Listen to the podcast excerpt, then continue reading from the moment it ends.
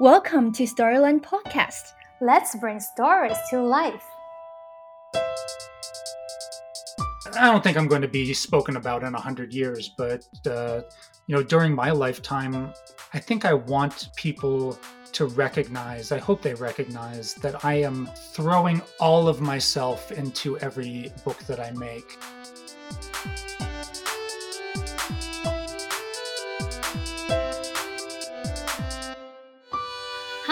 You're listening to Storyland's conversations with children's books authors and illustrators around the world.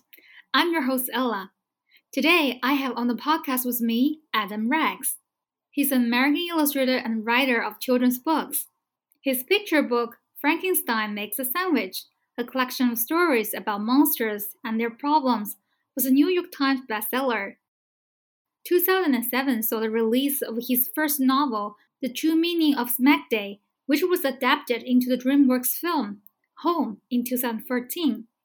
He has illustrated the work of many authors, including Mac Barnett, Neil Gaiman, Jeff Kinney, etc. In 2020, Adam had three picture books out The Next President, Unstoppable, and On Account of the Gun. I love the sense of humor in his works, and in person, he was a very funny, humble, and extraordinarily generous person in sharing his time with us for this interview. Without further ado, now let's welcome Adam Rex.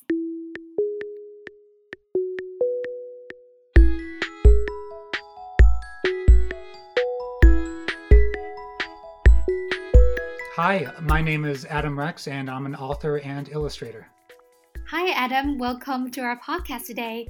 Actually, I didn't start to learn about you until about five months ago when I was preparing my interview with Mac Barnett, and I came across a lot of books that you have worked to get together. And you also made a lot of videos together, very interesting videos to promote your books, like the one you did for Chloe and Lion. So, starting from that moment, you left me a very deep impression that uh, illustrator and author could be so witty and funny. And when I'm checking your website, it's also very eye catching. So you have this uh, Abraham Super Lincoln in the middle. Abraham Super Lincoln, yes. Yeah, yeah. Why, why is that? I don't know why, but I feel like I've always been very taken with the idea of the American presidency and past presidents. And I especially like the presidents in America's history that they are very photogenic. They they have a particular look about them, like Lincoln with his his beard and his his top hat, and George Washington and Teddy Roosevelt with his mustache and glasses. And there's something about the the American presidents in my mind that they they've kind of turned into like characters from folk tales almost you know i don't know if you're familiar with american stories like uh, paul bunyan you know a a wood chopper who's you know 100 mm-hmm. feet tall and can chop down a whole forest with one swing things like that. And i feel like those those american presidents loom larger than life in my mind. And so i turned abraham lincoln into a literal superhero and he's wearing a mask and he's abraham super lincoln and it's it's a joke that only makes sense to me. And he's kind of my uh, mascot for my website. Yeah, that reminds me of that this year I actually published three books, and one of it is about the president. It's yeah, the the short name is the next president. Uh, I think you're referring to. to yeah, yeah. The next president. Next president, yes. The unexpected beginnings and unwritten future of America's presidents, which was written by Kate Messner, and I illustrated it. So in that mm-hmm. book, I had to actually illustrate all 44 people who have been uh, American presidents, um, some of which I I illustrated as children, um, you know, as young as four or five years old, and others that I was illustrating, you know, at the age they were when they took the presidency. Um, so that that was an interesting one for me because it was my first nonfiction book. Uh, mm-hmm. I I think of myself as a, a fundamentally lazy person, and I don't ten- generally do a lot of research for my books. I might, you know, do a little search and figure out what elephants look like to make sure that my elephant looks as good as I can illustrate it. But otherwise, I I'm not really big into research, so this was a challenge that I kind of welcomed, something new for myself to have to delve into history and get as much as I could correct. At the beginning, when I got this book, I read the title, I think, wow, um, maybe it's hard for people like in Chinese background because we maybe a lot of younger readers they don't know American history very well. Maybe sure. it can be very challenging for them to read this book. But uh, actually, when I start to read this book, it's very different from what I imagined. And I think it's funny, like uh, when I'm reading your book, Unstoppable, uh, for the listener, there will be uh, some spoiler of the plot. Nah, um, go ahead. yeah, this is one of your new books this year, Unstoppable. Right. We will briefly introduce this book to the audience. Maybe you can do that. Sure. So, Unstoppable is a book that I wrote and was actually uh, illustrated by um, a woman named Laura Park, and I love what she did with it. So, that book starts with a sort of a cat on the prowl. Uh, the cat um, runs up against a crab, and the crab sends the cat running off with some snaps of his claws. He frightens the cat away. And then the cat runs across a bird and terrifies the bird. The bird takes to the air and flies away from the cat.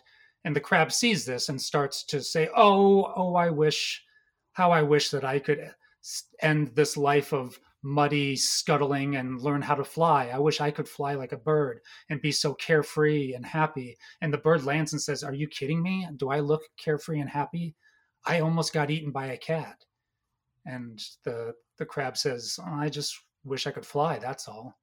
And the bird says, I wish I could pinch that cat on the nose with big snapping claws and they look at each other for a second and then they decide to become a new animal. They join forces and they become a crab bird or a bird drab depending on who you ask. And they become a, a new unstoppable animal that can fly and pinch noses. And and so then they they start to realize what other things are lacking what what other things are missing in their lives. Um, so they over the course of the book they join forces with a turtle and later a bear and and then later the president of the United States of America because they realize that their their forest home is threatened by uh, people who are digging it up to build um, buildings. And and so they they decide they need the president on their side and the president explains that the president doesn't make the laws in america. You actually need congress. And so then they join forces with all 538 members of Congress. And um, so it's a ridiculous book that is also meant to be sort of a like a tall tale, um, sort of a folk tale of of all of these animals learning that they can be, you know, better together, that they can be greater than the sum of their parts. One thing that I find interesting that you pointed out, the president doesn't make law, and so they they need a Congress, and that might be uh, new to the kids who are not from United States because this is different from, for example, this is very different from Chinese culture. That well, we to, I'll, I'll, stop you and say I think it's probably new to most of the American kids reading the book too. Um, oh. You know, you said that you you're not sure if uh, Chinese readers will know much about past presidents, but I don't think I don't think a lot of Americans know much about past presidents. Oh, really? I don't think a lot of American kids or American adults know a mm-hmm. whole lot about past presidents. And when I worked on that book about the presidency, I learned quite a lot that I didn't know before, just in the course of making it. So, when you are making books, how would you translate that information that's maybe unfamiliar to the readers and to a way that they feel more acceptable that they can relate to well i think what kate messner does so well in the book the next president and really she she makes a book where the idea of the book is just that that there's only one president at a time in america but on average, um, at any given time, there's an, probably something like 10 future presidents who are already alive. And some of them um, are already trying to be president, or they're already working in government, or they're lawyers or they're teachers or some of them are children.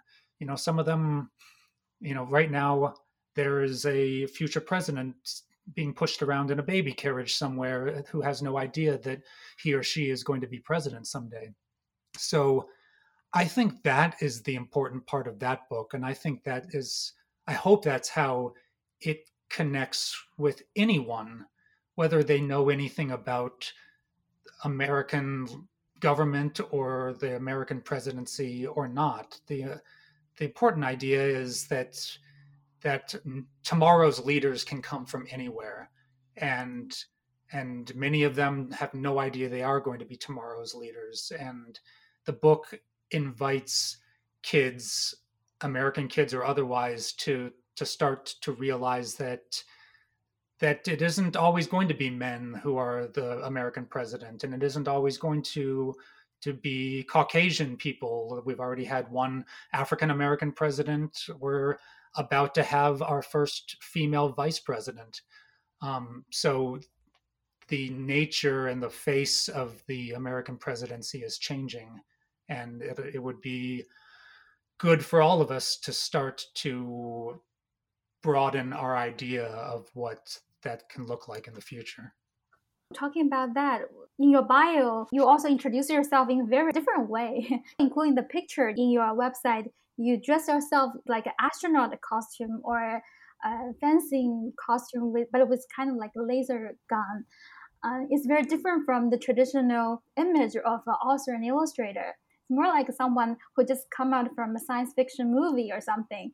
Yeah. Um, so I was going to ask, how would you wish yourself being talked about or remembered by people nowadays? But let's jump ahead. For example, about a hundred years later, or even a thousand years later, when people are still reading your books and they're talking about you, how do you prefer yourself being talked about and remembered by people?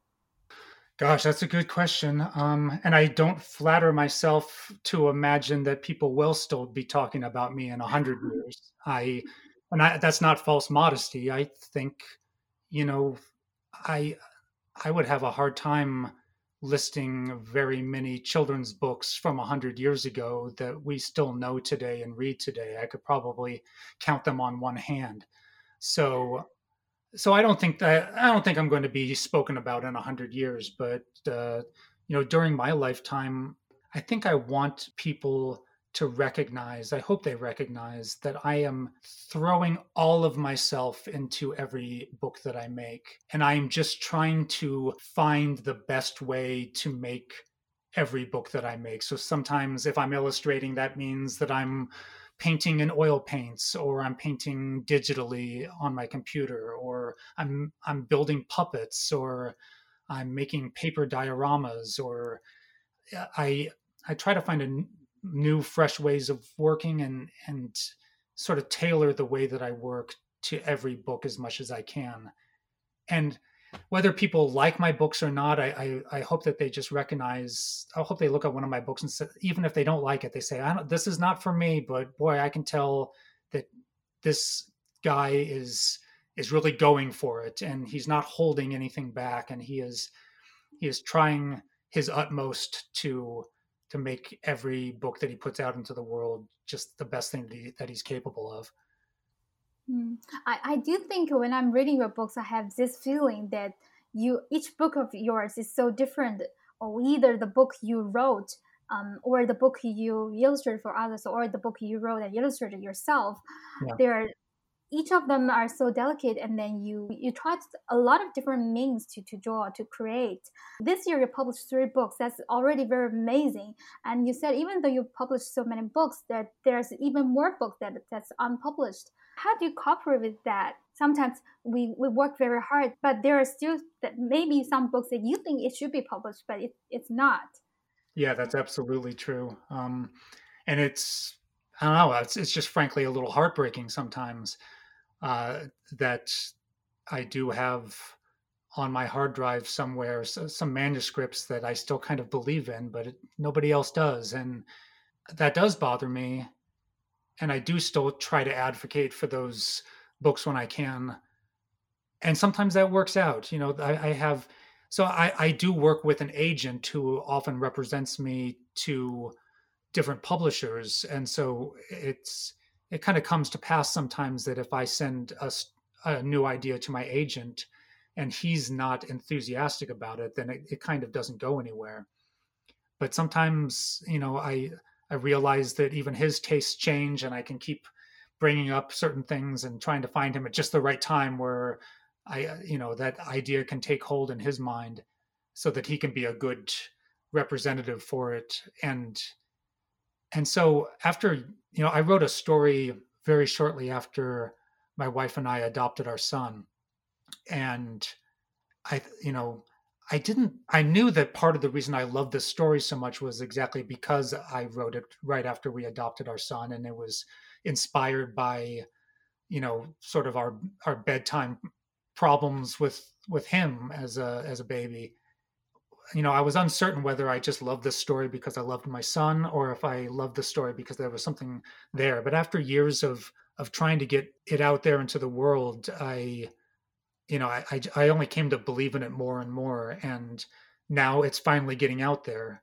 I, I mm-hmm. hesitate to say what it's going to be called because I'm not sure if we've decided on the final title yet, but it was inspired by the way that my my son, when he was about a year old, if you put him to bed, he would just roll around like the the entire surface that you put him on. And when we first adopted him, we were actually in Korea. We were in South Korea with him, and so we didn't have a crib there. So he we just had to put him in a regular bed.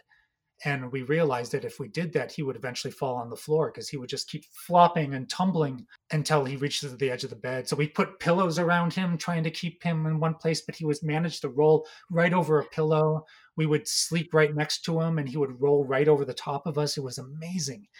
And so I, well, I'm just going to say it. I wrote a story called Tumble Baby that mm-hmm. was inspired by that and I'm really happy that finally Tumble Baby is going to make its way out into the world in some form or another. I just don't know exactly what it's going to be called when it gets there. I can totally relate to that because my son is eight months old. Sometimes when I wake up, he's in a corner that I wouldn't imagine. That's totally different from where he slept last night. So. Yeah. Um, I think you really worked very hard, and uh, the readers can really feel that way it, when they're reading your works. Earlier, you mentioned that you you need to pitch to the publishers, right? So, uh, for example, your new book, Unstoppable, we are also importing that book to for the, for our Chinese readers. So by the time they can listen to our podcast, they will have the chance to buy it. By oh, then. good. For example, if you have like 30 minutes or one minute to um, encourage the Chinese readers to read your book, so how would you encourage them to read that book? Oh goodness. Uh, yeah, I don't know if they're not already uh, encouraged by my little synopsis of it earlier. Then I'm not sure what else to say except I I just really love that book and I love what Laura Park, my illustrator, did with it, and I think it I think you can relate it to every facet of life, and I think uh, sometimes I think in America we're not good enough at realizing how much better we can be together and I think that's what mm. picture books are. I think every one of them, every picture book aspires to be something greater than than any individual person working on it could have been capable of themselves.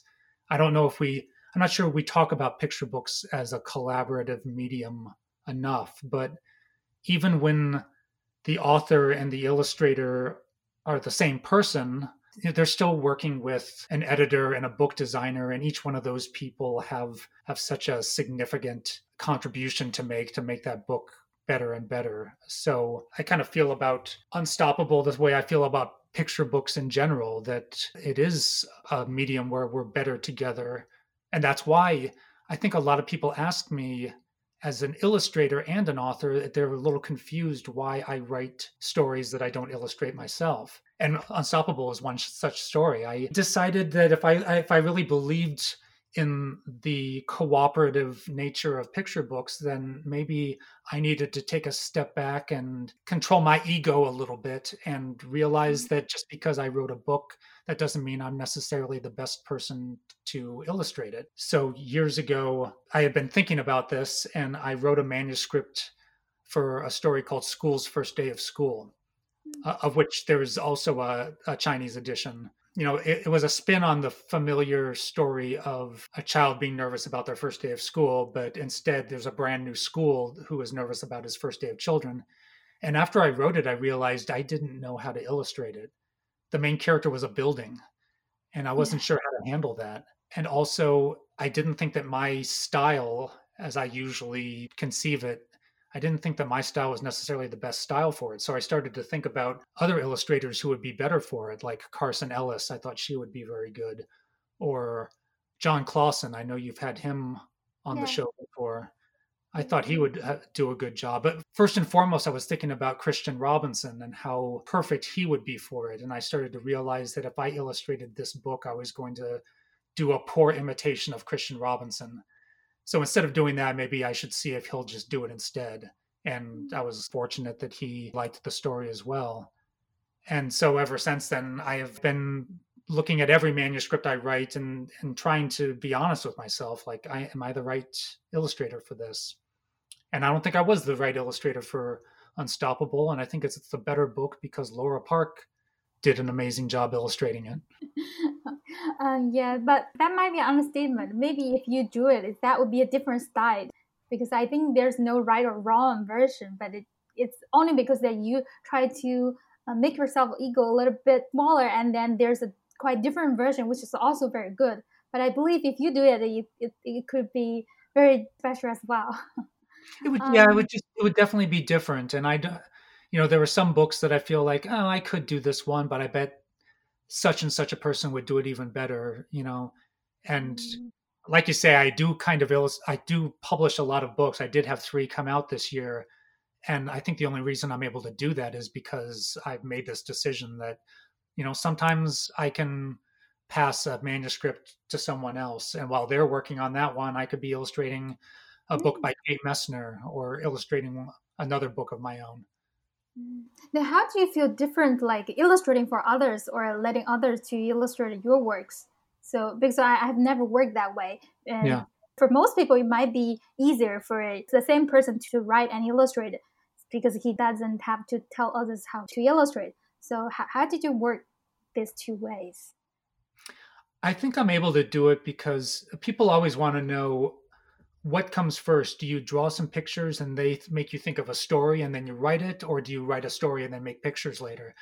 And I think both ways would be perfectly legitimate ways of making a story, but for whatever reason, I always do the latter. I I seem to come up with ideas, I write them as stories, and then once I get that manuscript to a point where I think it's close to being finished, only then do I start thinking about the pictures.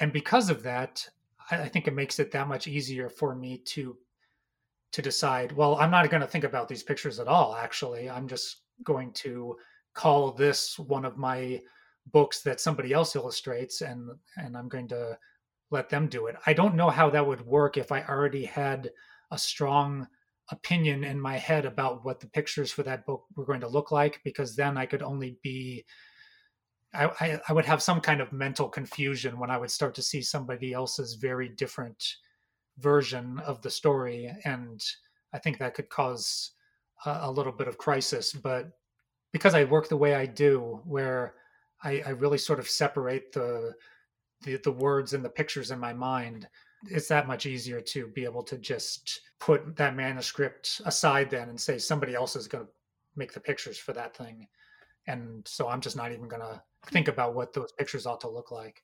Uh, thank you so much for sharing with us like uh, the process you create. And earlier, with you talked about your son as actually also inspired you a lot in, in some of your works. Some of our listeners would be also be parents. They would read the children's book together with their kids, and also they would think about how to cultivate their children's interest in reading and their aesthetic taste to their interest in art. Shall we talk about you as a parent, your experience in cultivating your, your child's interest in reading, uh, in art? I'm not sure if he is also drawing or something. He draws, but he draws very differently than I do. I think it's so interesting that he draws almost to just to convey information. Like I think he's he's almost like an informational designer where he you know he's he, i feel like he could grow up to be the the sort of person who who designs uh, you know signage to to work internationally to tell you which way is the exit or how to help someone if they're choking or you know something like that that i think he's a he he draws in a very different way than i do and he also sculpts a lot. He makes he makes a lot of things out of uh, clay and cardboard and and i i'm kind of thrilled that he's he's his own his own kind of artist uh, and he's you know he's not just doing exactly what I was doing when I was eight years old.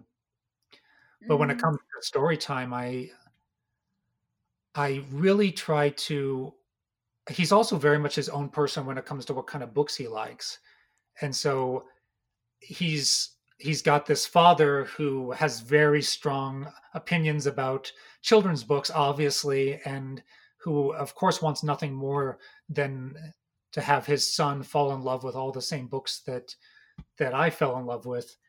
And I uh, have been making a real honest attempt to to find books that I know that he's going to like whether I like them or not and to understand that I, I think the best thing that we can do is to let children choose their own books as much as possible and and to choose books that are fun and I think a lot of parents worry about whether or not the books they're choosing are teaching the right lessons. And I kind of don't feel like a good book needs to teach any lesson at all, except perhaps the lesson that books are fun, books are great. The lesson should be you love books. And I think without having to teach anything about morals or ethics or behavior, a book can just teach you to love books. And so that's mm-hmm first and foremost what I want for my son. I want him to to cherish the time that he and I and he and his mother spend reading and to translate that eventually into a lifelong love of reading on his own, I hope. Yeah. I think what is important that the books can create a very good memory for you and your child because it's just a medium for you guys. I remember that you said in your bio that when you were young, you loved drawing since you were very little. You were the child who draws best among the three kids. I don't know, like, uh, because me, I also turned into a parent this year, and I find that sometimes when you're observing the child, because when we were growing up, we actually grew up unconsciously. We didn't know that we are picking up some hobbies or we do a lot of things unintentionally and then we only trace it back when we grow older we start to analyze how i become who i am today. And yeah, uh, and then when you are nurturing a new life and then uh, everything about him or her is brand new and then you just look at him and and see that he make little changes every day and he maybe you try to lead him or influence him and maybe he has his own nature and his own character and it could be very fascinating. I was wondering like would you compare yourself as a younger kid with your your kid right now? See if there are any differences or anything amazing or you have any retrospect about yourself as a kid? Yeah i i, I really do notice the differences with my boy henry um, and so I think I I pounce like I seize on every single difference, like oh that's what he, he's going to be, that's what he's going to be, and I, I really need to just calm down. I need to settle down a little bit because you know I I noticed for example that he when I was a kid I liked to play with Lego, and I built spaceships. And when he plays with Lego, he makes buildings, he makes houses and and hotels and and so like my new thing is like oh he's going to be an architect uh, how do I encourage? I, I should buy him books about architecture. And you know, last week it was noticing how much he likes dancing. It's like, oh, we got to get him in some dance classes. And so I do think I just need to calm down a little bit, and and he will find his own way because I grew up with a couple of parents who were bewildered that their son said he wanted to be an artist, and you know, I think a lot of other parents of their generation would have tried to discourage their kids because my father wasn't an artist, my mother wasn't an artist, they didn't know any artists, and they could not imagine what that future was going to look like for me. And I'm really fortunate that they did not ever let me know when I was growing up just how frightened they were at this prospect that that their son was going to grow up and be an artist. And they just bought me art supplies and they they enrolled me in after school art classes and they you know they stepped out of my way. And and so I want to I want to be that same mixture of of nurturing and letting Henry know that whatever he's interested in is the right thing for him to be interested in, and also to just kind of back off and let him find his own way in it and and let him figure out whether it's really going to be his big thing or if it's just going to be one of a number of hobbies that he has throughout his life. Mm. Yeah, yeah. Because the books you you create are very diversified, but you also mentioned that you you think one thing you like to try is that when you're reading, you would also read books that are written by people that aren't very much like you. So people with different cultures backgrounds. I was wondering, like, what book are you reading recently that really opens your mind? Oh well, I these are might be very. Um, I'm not sure if if there are Chinese editions of these books. Uh, I, I guess I should have looked it up ahead of time. But there's a a wonderful series of biographies written for young kids that are called the ordinary people can change the world i think is the name of the they, they all have names like i am einstein i am gandhi i am jackie robinson uh, my son loves these and i think it's a good example of of me realizing that i need to to concentrate on what he seems to love instead of what i know that i love when I was a kid, I was not interested in biographies, and I've never been a big reader of nonfiction. But but uh, my son and I love reading these books together and learning about the the lives of Helen Keller and and Anne Frank and Lucille Ball and and Sonia Sotomayor and and all these different people from American history and world history. So I'm really happy that that Henry has that interest in stepping outside of his bubble and learning about the experiences of other people across space and time. Mm.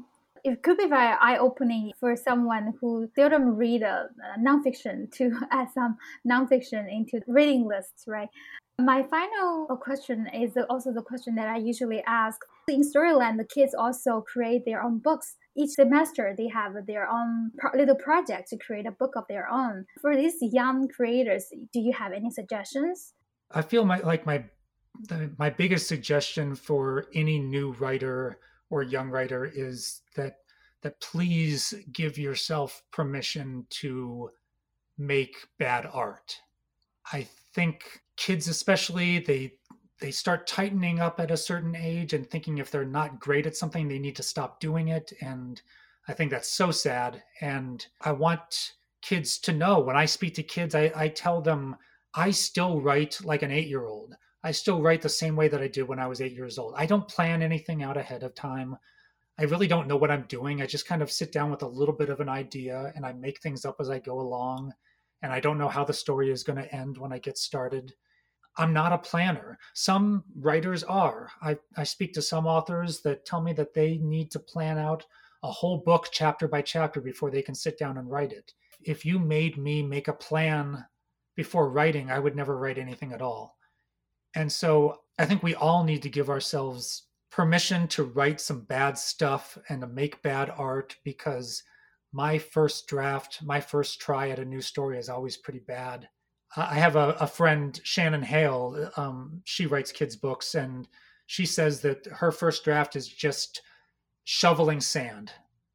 That's all it is. She's just dumping sand. Like later, she's going to be able to make a sand castle if she dumps enough sand, but it it's just a pile of sand at first, and that's okay. You some people just need to get something down on paper so that they can read it and they can say, "Oh no, this is terrible." how do I make it better? And then go about the work of doing that. Thank you so much for the suggestion. Thank you so much for being with us. Bye bye. Thank you so much for listening to me.